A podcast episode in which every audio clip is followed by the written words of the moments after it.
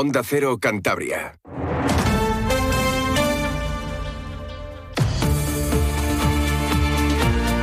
La brújula de Cantabria. Fran Diez, Onda Cero.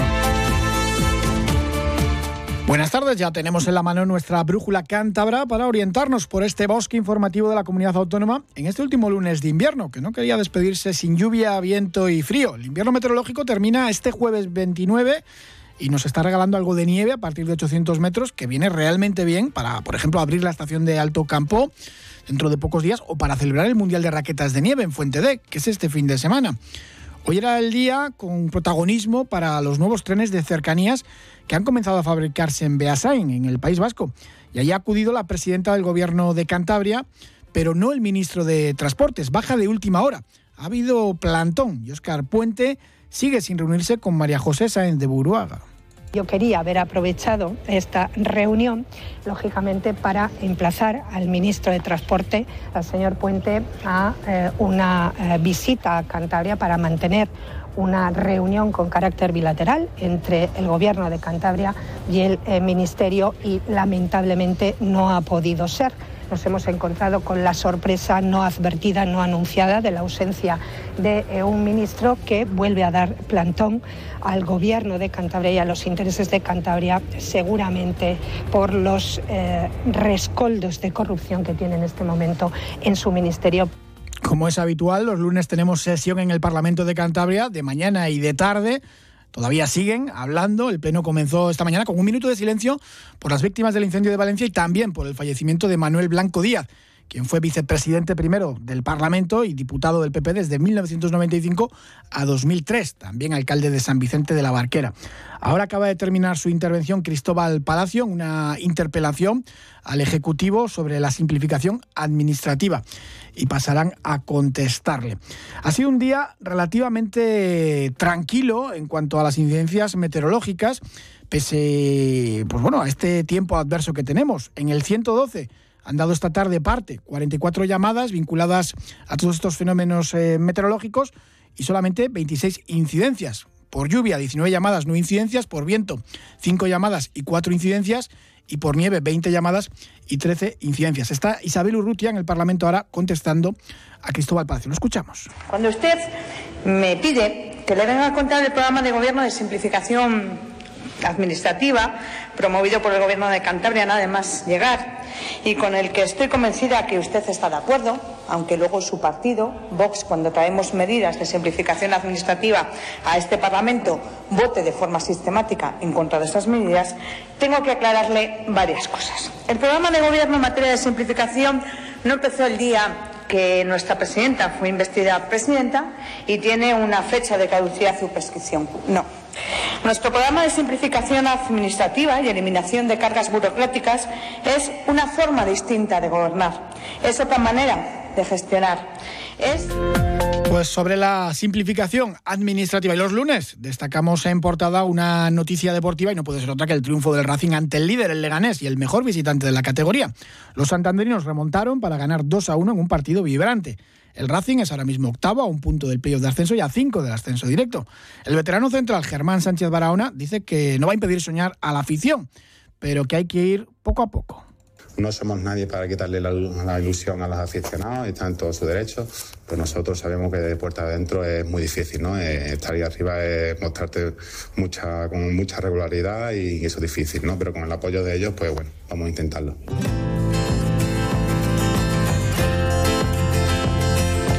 El mal tiempo ha dejado incidencias también en las carreteras. La previsión no va a mejorar para mañana, aunque, por ejemplo, se ha reabierto a la circulación de camiones el tramo entre Pozazal y Molledo.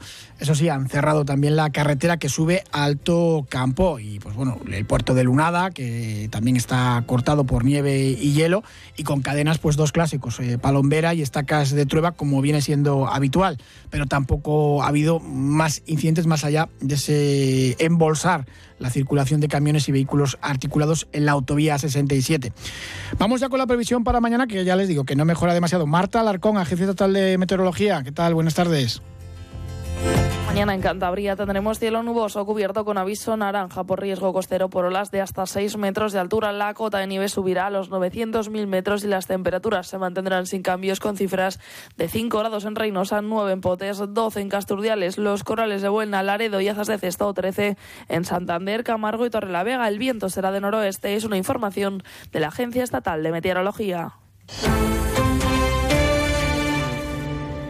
Hoy han comenzado a construirse los nuevos trenes de cercanías que van a llegar a Cantabria en 2026 podrán circular a velocidades máximas de 100 kilómetros por hora, van a tener 200 eh, plazas, incluidas también las de movilidad reducida, y zona multifuncional, mm, apta para bicis o carritos de bebé, también wifi, enchufes o puertos USB.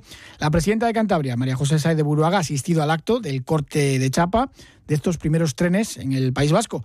Presidenta que ha pedido al Ministerio de Transporte más concreción en tiempos y en el dinero que van a invertir. Un cronograma que concrete, un cronograma que calendarice esas actuaciones a lo largo de los próximos años y que también las presupueste. Necesitamos hitos, necesitamos inversiones y necesitamos plazos definitivos.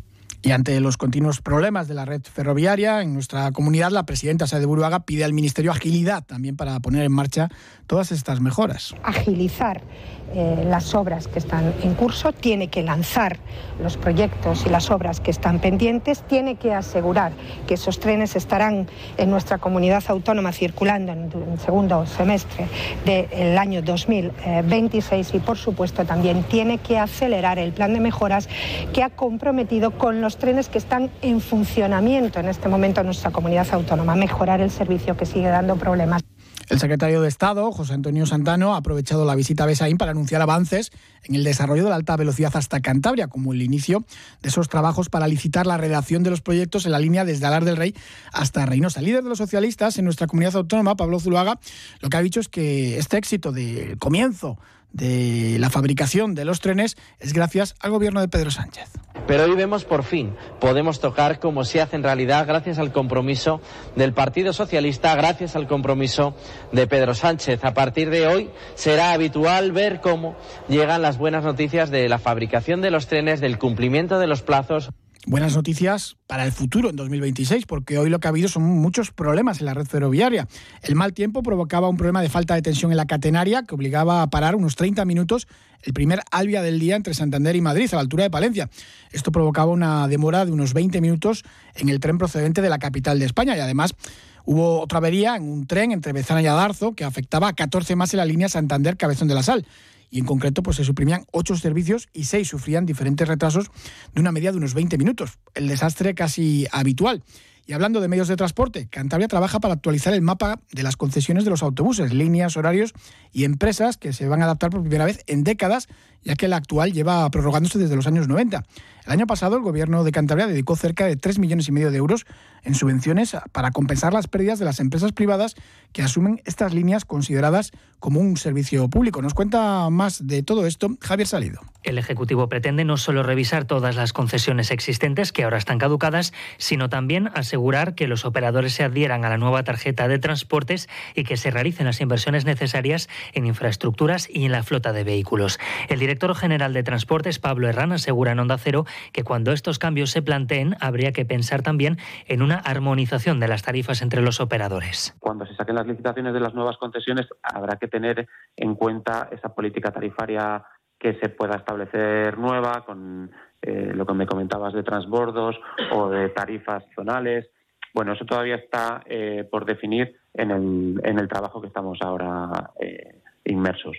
De implantarse tarifas unificadas, se cumpliría con una de las peticiones más demandadas por los colectivos de la movilidad y también por partidos como Cantabristas, que ya ha presentado su propuesta de mapa concesional. Gira alrededor de la convivencia con el tren. Pablo Núñez explica a esta emisora que actualmente la mayor parte de las líneas terminan en Santander, compartiendo una gran parte del trayecto con el ferrocarril. Su reorganización debería contemplar recorridos más cortos dentro de las comarcas. Teniendo en cuenta los movimientos poblacionales actuales, teniendo en cuenta esas comarcas que aunque no estén definidas puedan tener un sentido que plantee pues un mapa cercano pues a, a, lo que nosotros hemos hecho no a las necesidades que tiene realmente la gente para moverse en su día a día para acercarse a esos puntos que es donde van a tener los servicios, ¿no? con unas frecuencias adecuadas que nosotros consideramos que tienen que ser mínimo de una hora. El nuevo mapa concesional de Cantabria que tendría que incorporar nuevas líneas que ahora están en manos del Estado y que serán transferidas a las comunidades dentro del plan de liberalización del transporte por carretera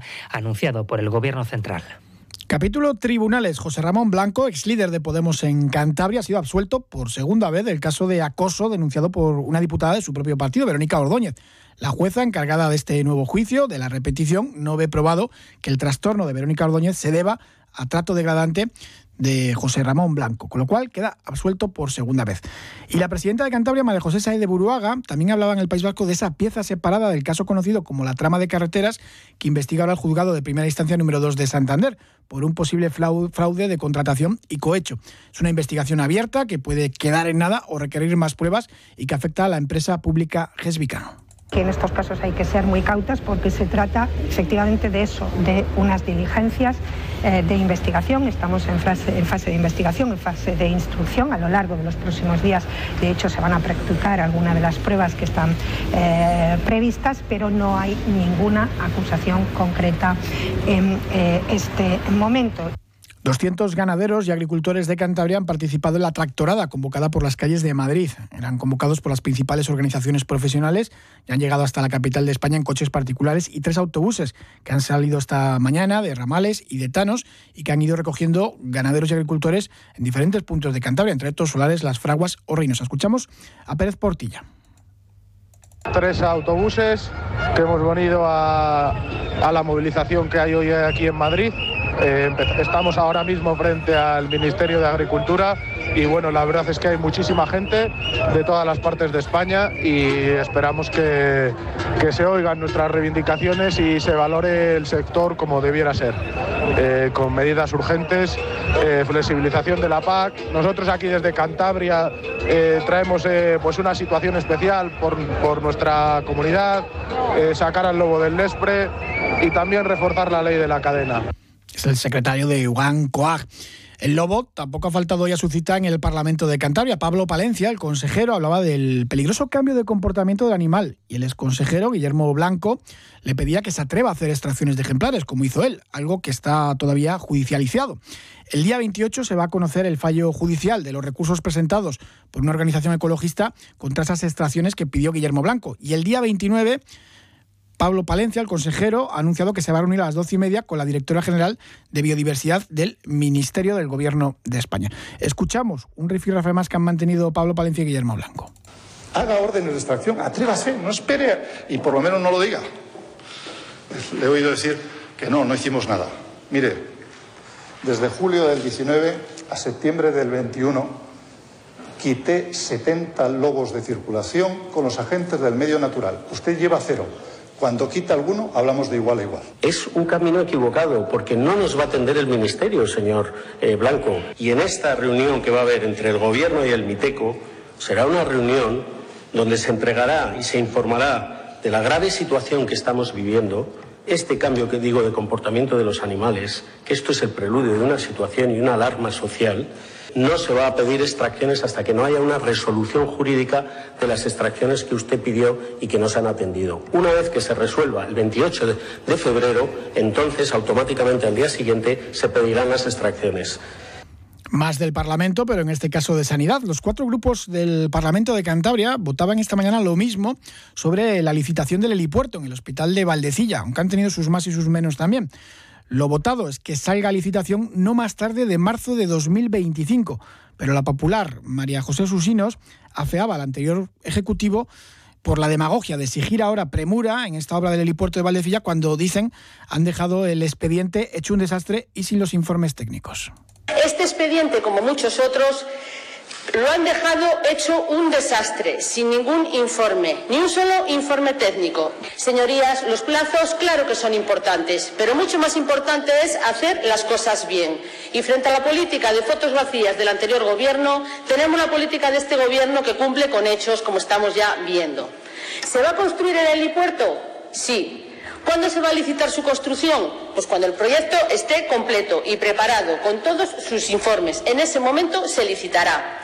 Los vecinos de Liébana comienzan a movilizarse para pedir más médicos para la comarca. Hoy han comenzado una serie de concentraciones en el centro de Potes para denunciar una situación sanitaria que se complica cuando no se cubren vacaciones o bajas, como está ocurriendo en Potes o Peñarrubia. El alcalde de Potes ha mandado una carta al consejero de Salud, César Pascual, en la que le habla de estas quejas de los vecinos, aunque de momento no ha obtenido respuesta Javier Salido. Los alcaldes critican que es la tónica habitual. No se cubren esas vacantes y mientras tanto los médicos de Liébana tienen que cubrirse entre ellos. Ahora mismo los profesionales de los consultorios tienen que atender también las necesidades del centro de salud de Potes, donde solamente se atienden urgencias. Pero incluso en esos casos, asegura el alcalde de la villa Javier Gómez, las carencias son evidentes, por ejemplo, con la falta de ambulancias avanzadas la climatología y, la urgencia pues así lo aconsejan, eh, el helicóptero del gobierno regional o si no se sale carretera Santander y, viene al encuentro de, nuestra ambulancia o una UBI desde Santander o Toro o Sierra Llana y se hace traslado de, del enfermo pues normalmente en panes. El médico titular de Potes tiene que salir con ese enfermo eh, en búsqueda de, la otra ambulancia y entonces se queda el centro de salud sin, sin médico. En Peñarrubia han recuperado después de dos meses de baja a su doctora habitual. El alcalde del municipio, Secundino Caso, asegura que como este hay otros cuatro casos en la comarca y critica que no se atiendan las necesidades de salud que en Liébana son aún más importantes. Y la sanidad ya es muy importante para todos en el mundo rural o, en las zonas rurales es todavía cobra muchísima más importancia con una población muy envejecida pero es que además, si estamos hablando de la comarca de Líbana de Peñarrubia, que es la única comarca aislada eh, geográficamente, pues, pues ya crea una ansiedad eh, tremenda, ¿no? Sobre todo la gente mayor que, que ve que, que, que no tiene el, consultorio abierto. Las necesidades diarias de los ciudadanos a las que se suman, por ejemplo, la de atender a más de 90 residentes del centro de mayores o la presión extra que suponen turistas y peregrinos. Hoy, por cierto, en el Parlamento de Cantabria se aprobaba una iniciativa relacionada con la sanidad y era una iniciativa de la oposición y ha contado con el voto en contra del Partido Popular, aunque se ha aprobado, porque la ha presentado el PSOE y han votado a favor Vox y PRC. Se trata de la implantación de un equipo adicional de pediatría en el área de Castrurdiales para las urgencias pediátricas y unidades específicas del 061 para Campo y para Liébana, además de aprobar un modelo de urgencias para atención primaria para toda la comunidad autónoma en el plazo de seis meses. Ha salido aprobado con esos votos del PSOE, del Vox y de PRC. Hablamos ahora del actor cántabro Antonio Resines, que recogía este fin de semana un premio bastante curioso, Tintinófilo, por su amor a este personaje del cómic. Mil Rayos, la Asociación de Amantes de la Obra de G en los países de habla hispana, le entregaba el galardón al actor cántabro y Resines, Resines contaba todo tipo de historietas de su infancia leyendo a Tintín. Y me acuerdo que me empezó a gustar más Tintín por una frase que nos decían cuando íbamos al colegio. Nos llevaba mi madre en los 600 y recogía a niños de la zona, o éramos cuatro que íbamos al colegio, más no entiendo cómo cojones entrábamos todos en un 600, mi madre era pequeña, bajita, quiero decir, eh, y, el, padre de unos amigos que recogíamos en un, hotel que tenían en, en Santa Bárbara, en Alonso Martínez, siempre nos decía, con lo cual ya debía ser que éramos viciosos, frikis como vosotros, esto, con una frase que me, ha encantado, que creo, que se puede cambiar y va, a venir muy bien para la asociación, que es menos tintines y más latines, que es una cosa completamente absurda, pero coño. Otro homenaje que teníamos ayer en Tetuán, ya tiene su estrella allí en el Paseo de la Fama, Uco Lastra, el boxeador. Gema Igual, la alcaldesa de Santander, felicitaba al boxeador. Que de 121 ganó 101 ojo, ojo lo que era. Así que no me extraña que hasta tu público te reclamase cuando no había un buen golpe, que tenía que salir esa zurda porque los tenías muy mal acostumbrados. El Racing tumbó al líder en el Sardinero, 2 a 1, venció al Leganés. Los madrileños adelantaban a los 7 minutos, pero los goles de Íñigo Vicente y Peque de penalti le dieron la vuelta al marcador. La ilusión está por todo alto, tanto que esta mañana, antes de que se abriesen las taquillas del Sardinero, ya había aficionados esperando para comprar alguna de las 650 entradas para el encuentro del sábado en Ferrol. José Alberto, el entrenador racinguista, habla ya de pelear por el periodo de ascenso en el tramo final del campeonato y no solo de permanencia. Y si hacemos eso, pues estaremos más cerca de, poder conseguir eh, puntos, de ir sumando puntos y de, y de estar más cerca de, de un objetivo pues eh, muy eh, precioso y, muy bonito, pero a la vez también muy difícil. Y que nos quedan 14 semanas, 14 semanas eh, súper bonitas por delante y, y vamos a ver hasta dónde podemos llegar.